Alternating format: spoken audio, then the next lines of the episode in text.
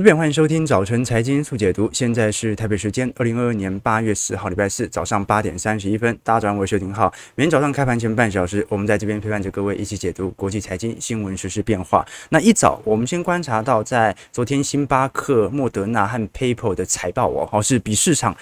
远远预期还要来得好哦，所以在这种状况底下，我们看到这边反而美国股市哦哦，在市场上在 GDP 以及消息十分疲惫的情况底下啊，居然直接跳高哦哦，所以涨这么多，真的有一点让人害怕害怕的。那这不是说明说八月中旬哦，联准会官员他有各种理由来进行紧缩政策的预期，来进行。呃，市场的打压了，因为现在弹幅这么明显哦，包括昨天纳指弹幅二点六 percent，好，标普弹幅有一点五 percent 哦，所以这一次已经算是完全的站回到半年线了哦，这一波的反弹速度真的很快。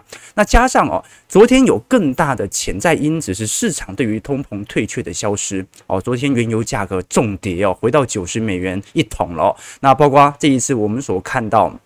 众议院议长裴洛西啊离开台湾之后哦啊前往韩国，那台海的紧张局势哦也稍微有一点趋缓的情况底下，啊市场反而啊对于台北股市昨天 ADR 也是稍微有一点适度的买超啦，不过买超幅度还是不像费半来的这么多，好，所以值得大家来多做些留意和观察。那我们先观察在整个标普五百指数当中哦，目前整体跌幅大概在十三个 percent 左右，所以如果按照呃市场的均值角度来看的话，本波其实反弹幅度已经相对来得大了哦，但是我们也很清楚，本波的下滑很主要来源是联总会的货币政策的紧缩预期，所以导致了今年一整年几乎整个上半年哦，都是反映因为通膨很高，所以联总会要紧缩的状态。可是现在原油价格都已经跌到九十美元了，那么我们正在担心什么呢？我们其实正在担心的啊，就是市场经济衰退的问题。可是市场越担心，那大家也心里越有更多。的预期认为明年很快就要降息，所以担心反而变成了开心。好，所以这就是有趣的迹象啊，就是说现在影响整个市场主基调的，就主要就是来自于联总会的紧缩政策什么时候到头。好，如果联总会的紧缩政策稍微久一点点的话，那么市场可能就会稍微比较保守。如果联总会的紧缩政策下半年逐步的退场，明年二到三季开始降息的话，市场就很开心。而这个是目前普遍投行的共识。那唯一的变数是什么？唯一的变数就是通膨嘛。哦你通膨如果居高不下，那最终就会被迫让联总会的紧缩政策加强。可是这项疑虑也在打消，所以造成了啊过去几个交易日美国股市持续的拉抬。为什么通膨的疑虑开始打消了呢？我们看一下原油价格。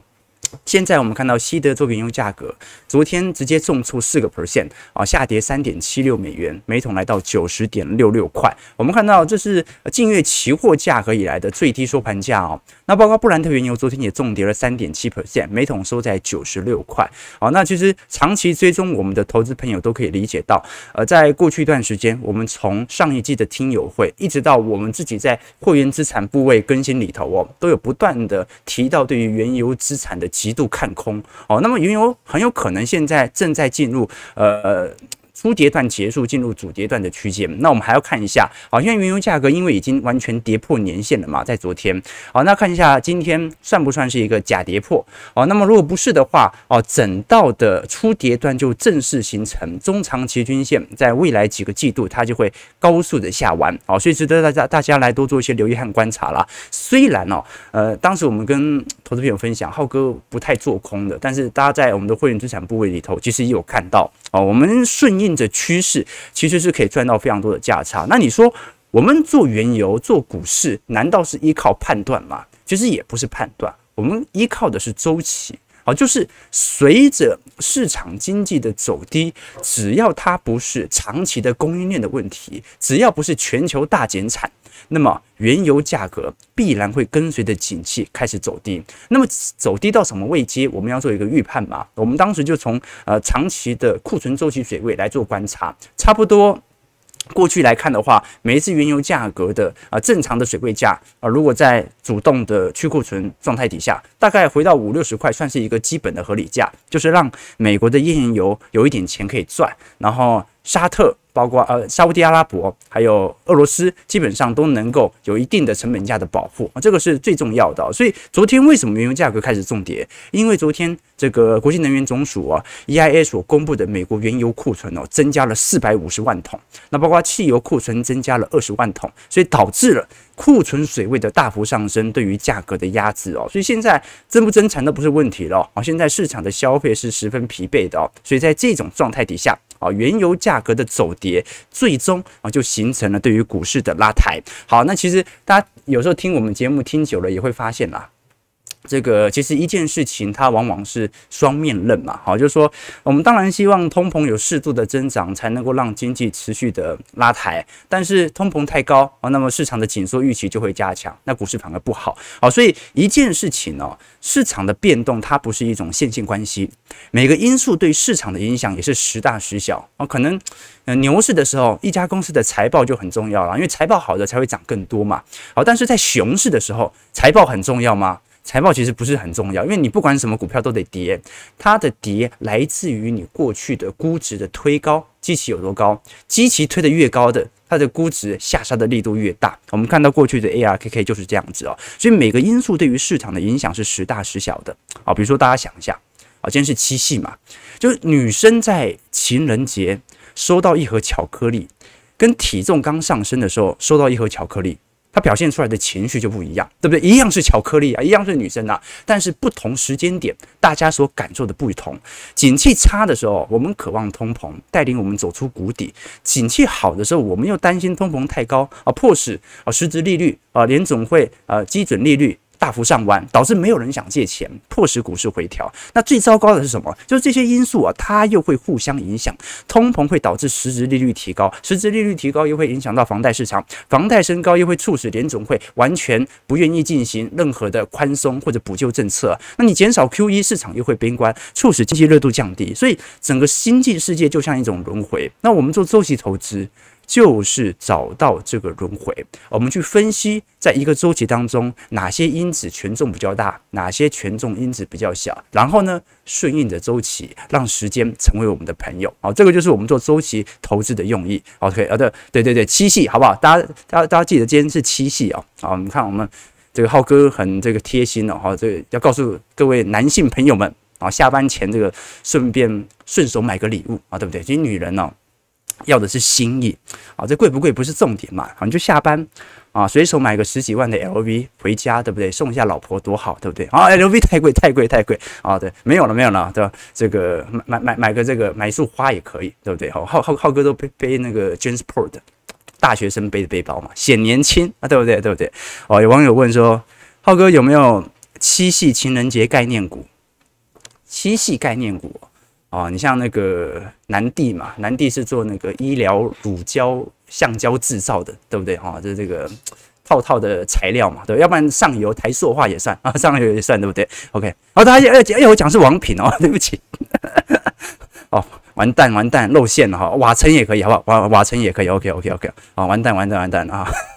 会错意了。好，那我们刚才讲了很多关于呃这个对于市场上股市的反应的这种追踪。那现在大家更为关注的是礼拜五，因为礼拜五美国的七月份的非农就业数据就会出来了。那这一次瑞信还特别出炉了一篇报告，认为这次七月份的非农就业新增人数可能会降到三十万。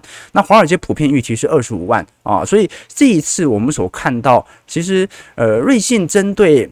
下半年的就业市场其实相对比较悲观一点点哦。那为什么瑞信对于下半年认为劳动力市场会开始产生拐点呢？因为按照目前的平均时薪，现在整体的涨幅已经接近零喽。也就是说，如果按照这个趋势，那很快就会下弯。也就是说，下半年会有部分科技人员的调动，所导致了市场的平均时间的增幅有可能是负值。什么意思啊？其实大家都很清楚，现在美国还是很缺工，但缺工的部分主要是集中在服务业和实业者，麦当劳、星巴克。那科技业其实已经不缺工了。那待会我们会提到，因为科技业大部分都已经在停止招募或者是做适度的人员调控，但是因为科技业的平均时薪较高，所以光是一个人。被裁员，一个人离开科技业，他可能就可以抵一到两个人的啊服务业的薪资的上涨水平。所以这个时候你会发现有趣的地方就是，美国可能未来在下半年很缺工，但是平均时薪却有下滑的现象在。其实我们也看到了，不管是从过去的非农就业数据，从今年三月份开始啊，其实都有陆续的在下滑的一个格局当中啊，这个是值得观察的了哈。因为如果非农就业数据市场的就业需求已经没这么多，那么接下来就看一下，呃，到时候整体的供需拐点什么时候会出现了？因为六月份的职缺空位啊，招聘哦，是真的在科技业有非常明显松动的迹象在。我们看到，如果我以六月份的招聘人数啊，大概下降了十三万人啊，来到六百三十七万，这个是二零二一年五月份以来的最低。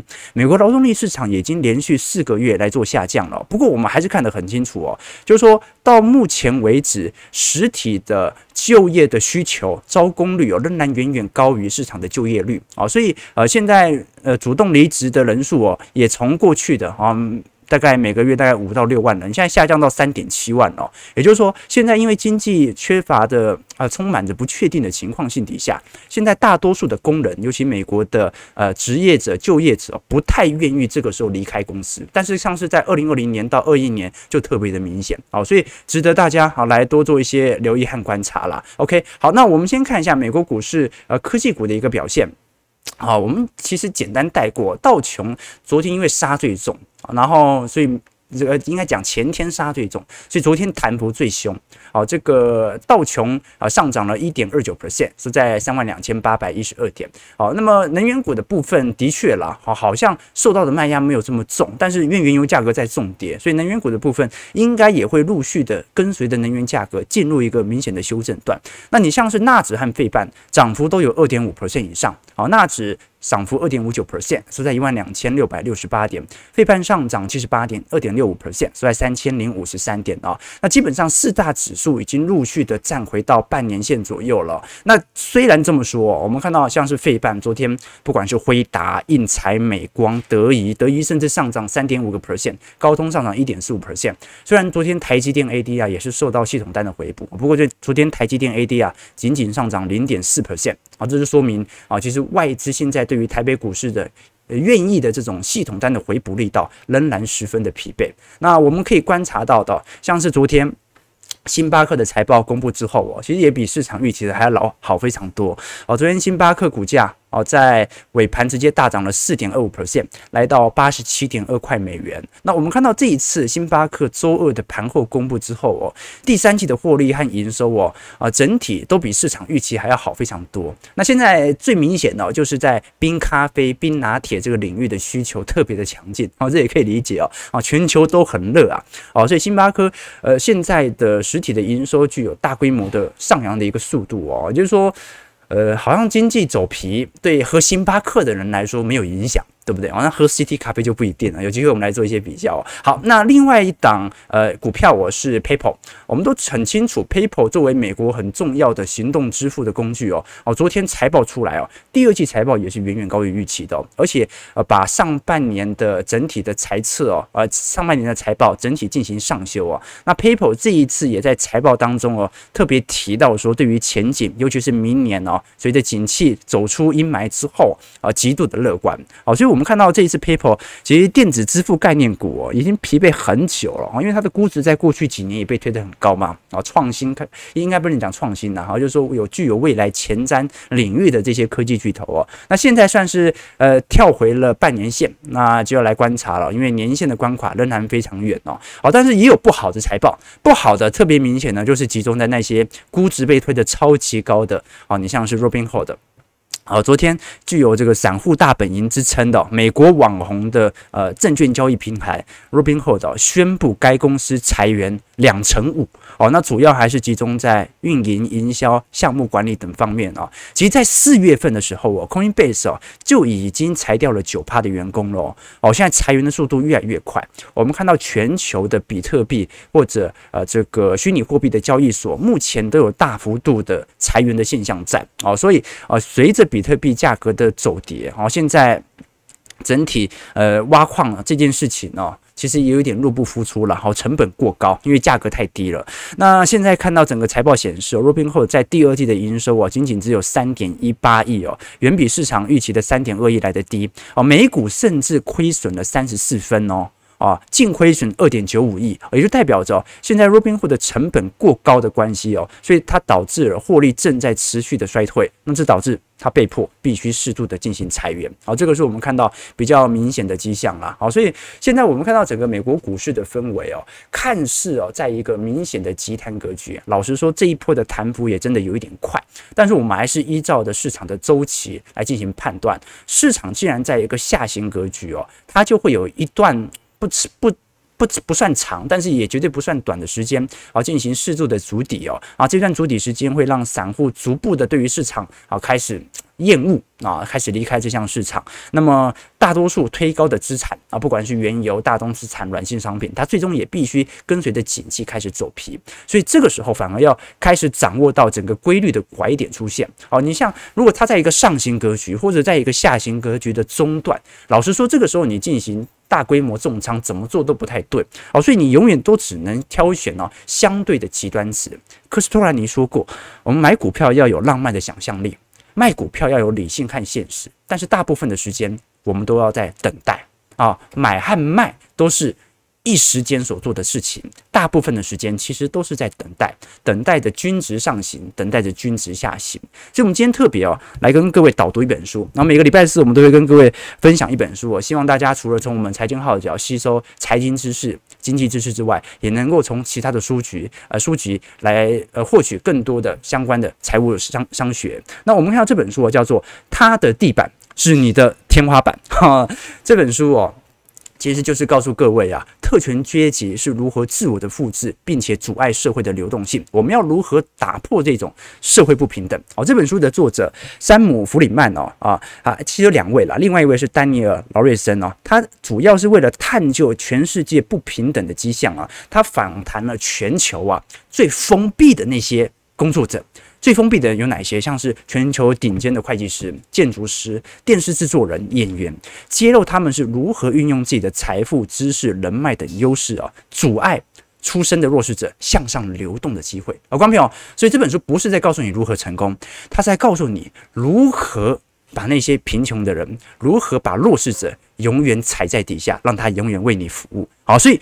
它虽然不是厚黑学，但是它是用科学化的方式来告诉各位，特权阶级是如何承袭或者运用父母的资源，来告诉你这个世界的残酷啊！所以看完这本书啊，就对于这个世界有了新一轮的了解了啊！其实大家应该很清楚了啊，某些人的社会地位哦，你发现诶，怎么永远在高处的时候哦，这就意味着某些人的机会其实已经被他封杀了上升的空间啊！你像现在十趴的美国人哦。呃，有生之年呢、是有机会挤入到百分之一的收入排行榜啊，并且待上一年。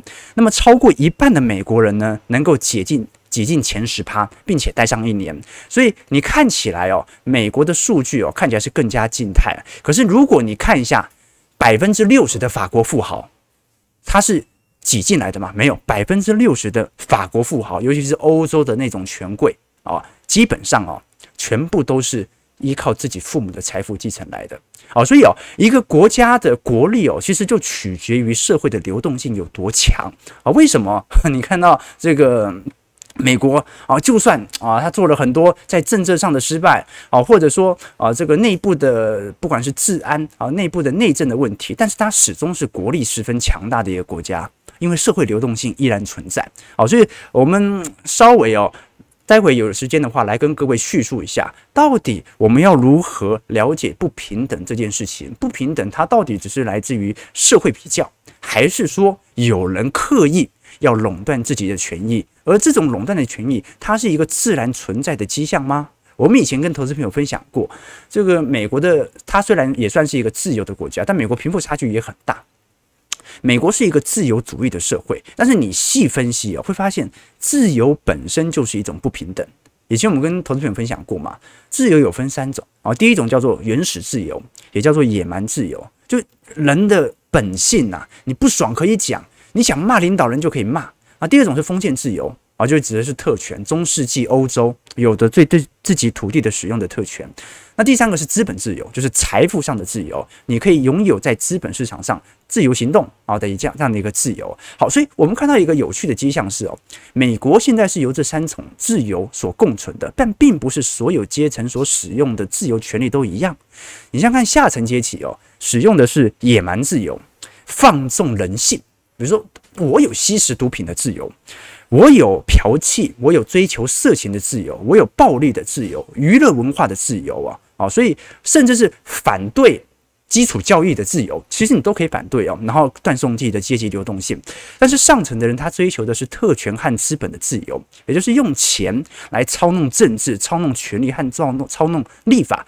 但是因为我是资本自由，呃，资本主义国家，所以我基本上是可以自由来操控政治的，要不然它就不叫政治了嘛。所以哦，这个时候就发现一个很有趣的迹象，就是穷人和富人哦，他看似拥有跟，呃，就是穷人看似跟富人有一样的自由哦，啊，包括这个低层低层次的野蛮自由，包括特权自由，包括资本自由。但是哦，你真实来看，因为大家所相信的自由观不同，他所得到的结果也就不同，好，所以哦，自由哦，就是你可以自由的到街上来抗议，但是没有人义务要回答你的问题。没有权势的人，他只能追求自己的自由，但这个自由是没办法帮助你进行阶级流动的，而这个自由它就是不平等。OK，好，这不能再讲了，我们再再再讲下去就没办法讲台股了。好，我们马上先来看一下呃台北股市的表现。其实台股昨天的反弹哦。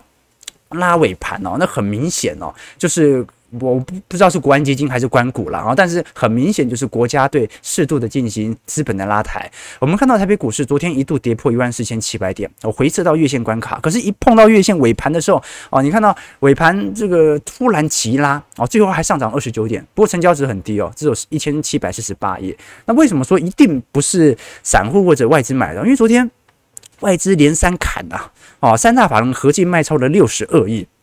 所以昨天一定是国安基金护盘，一定是国安基金护盘哦。那现在国安基金看起来对于月线看一万四千点的底部哦，有非常明显的这种拉抬的现象。虽然这一次的台海危机哦，跟呃当时九五年、九六年不太一样，那九五、九六年当时还没有国安基金嘛啊，可是现在的大陆经济实力是的确比当年来的大啊。台湾对于大陆的出口的依赖度也比当年来的高哦。所以我们看到昨天你像是很多的食品股啊，因为昨天大陆这个啊禁止进口关于食品相关概念股嘛，不管是中秋节的食品还是礼品哦，那包括天然砂啊也是啊，所以昨天你像是国产啊做食品的这个这个呃中不不好意思，国产然后租赁股的中租哦，其实都有跌幅有四到五个 percent 哦。都算是蛮重的哦，所以值得观察的一点哦，是因为现在整个台海的冲突哦，至少从市场情绪层面来看不是这么高。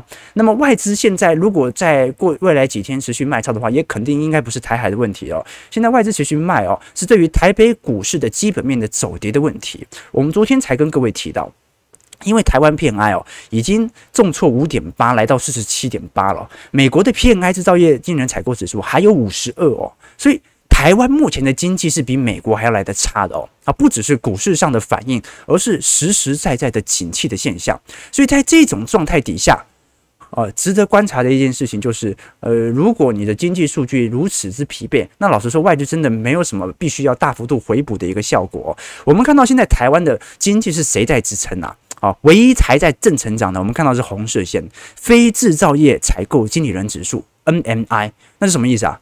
做服务业的啦，做食品业的啊，所以现在台湾的电子零组件啊，半导体产业正在全面的走皮，那反而给予台股呃，台湾有明显经济支撑的是服务业，而服务业对于台股的权重又占的不是特别的高哦，所以造就了目前台北股市持续受到下压。我们也看到了，在过去几天，尤其台海危机呃爆发的时候哦，当时整体台币哦啊连续两天盘中跌破三十元大关哦，昨天硬是收在二十九点九九。快哦，好，所以央行的确现在有更加更加急迫的这种主贬的压力在。我们观察到外资的买卖超层面，呃，昨天投信因为散户 ETF 持续在买，买了十六亿哦，但是外资哦卖了这个总总计卖了六十一亿哦，所以现在整体的外资的卖超又有点类似在七月初到七月中旬的那种感觉，就是买一天，然后连续卖个礼拜。卖卖两个礼拜，然后再买一天，然后再卖两个礼拜，这种感觉哦。所以整体外资的看法，其实大家已经可以依稀得知了哦。就是说，随着新台币的持续弱势，那加上呃现在台湾的景气优先美国居然提前进行下滑了哦，这导致其实外资在短时间内回补的可能性是非常非常低的。那这段时间就要看一下国安基金的表现了哦，毕竟呃也算是蛮明显表态了嘛，可能我们看关股层面啊，大家看关股层面就知道了，这个连连续两天这个八大关股行库哦买超力度都蛮大的哦。哦，所以看得出来，看得出来，呃，现在台北股市的外资的卖压在短时间内不会减轻了。那本周值得观察的几项个股了哈，一个是金融股了，因为你像本周是第一金、国票金和台企银的除权息哦。那么上礼拜你像是富邦金、玉山金、高雄银打头阵嘛，那现在富邦金和玉山金呢已经稍微有所填息了。不过，因为如果我们观察到整体金控业者哦。其实，在整个二零二二年的第二季哦，表现都不是特别好哦。你看，稍微有正成长的，如果是夸号就负成长嘛。如果有正成长，你像华南金啊，第二季成长十六个 percent，那你像是台新金。啊，成长八点七个 percent。那第一金日盛和库哦，就好像只有关股勉强还撑得住哦，其他的寿险股或者证券股都摔得非常重。那如果我们把银行股哦更仔细的来做观察，就会发现，其实大部分的金控的银行部门应该在第二季哦，随着利差的扩大，表现都还不错。可是因为第二季央行里监事会议哦已经进行存款准备率的一个调降，那加上大家很明显感受到房市的成交量也有非常。在五在五六月份明显的量缩迹象哦，所以现在呃不管是迄今还是房贷哦，其实都有非常明显的放贷萎缩的现象啊，所以随着景气走皮哦，这些银行类股哦，最终应该也会迟早来到一个明显的衰退区间啦。好，其实我们还是看得很清楚啦。